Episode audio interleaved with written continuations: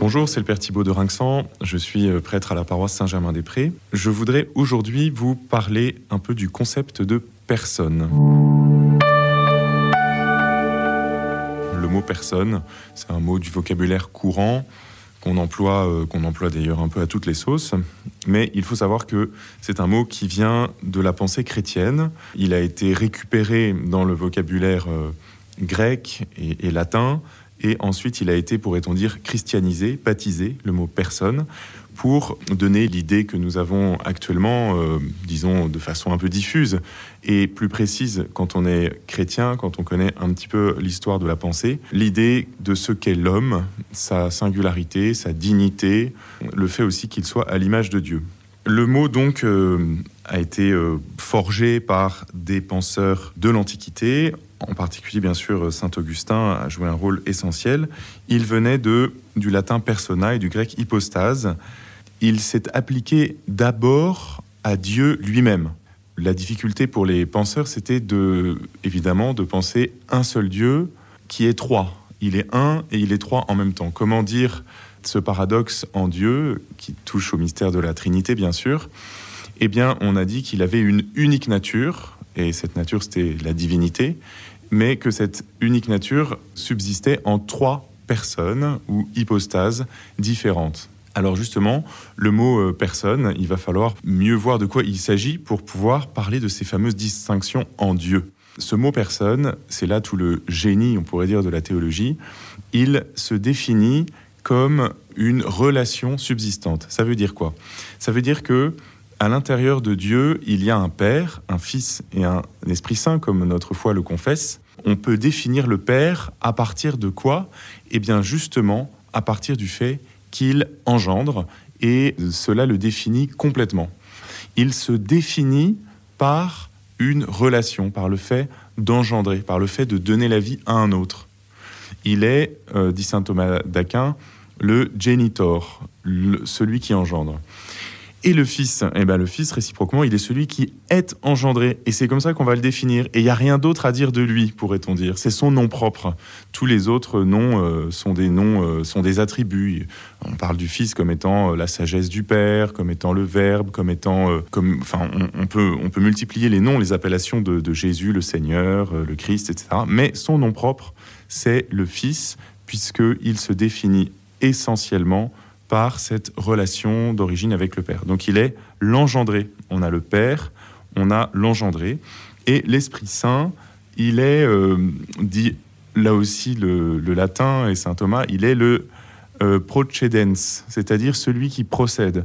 Et ça aussi, ça définit son origine. Il est celui qui vient du Père et du Fils, euh, ajoute-t-on dans la théologie occidentale, et ce qui définit l'Esprit Saint, c'est que euh, il, euh, il, découle, il, euh, il est comme l'expiration, le souffle qui vient de Dieu. Et donc ces trois personnes-là, elles ne font qu'être en relation. Nous, quand nous devenons pères ou quand nous sommes fils, eh bien nous commençons à être père ou à être fils le jour où bien il y a une naissance, où un enfant naît. Et donc cette relation, bah, pour, un, pour un homme, le jour où il devient père, il n'était pas de toute éternité. Donc, on pourrait dire cette relation, elle est, euh, elle est comme attribuée, elle commence un jour dans sa vie. En Dieu, c'est pas pareil. Il est absolument Père. Il est depuis toujours. Il est de toute éternité. Et il n'y a rien d'autre à dire. C'est très mystérieux parce que euh, on ne conçoit pas qu'un père puisse être père depuis toujours et qu'un fils d'ailleurs puisse être fils depuis toujours. On ne conçoit pas que il puisse avoir un engendrement éternel. Cela dépasse notre, notre intelligence. Et pourtant, c'est comme ça que le mystère de Dieu se dévoile à nous. Et donc, euh, la notion de personne qui distingue euh, les trois en Dieu, eh bien, euh, elle se rattache à ces relations qui, qui, qui, unissent, qui, ont cours, on pourrait-on dire, ces relations qui ont cours à l'intérieur de la Trinité, à l'intérieur de Dieu.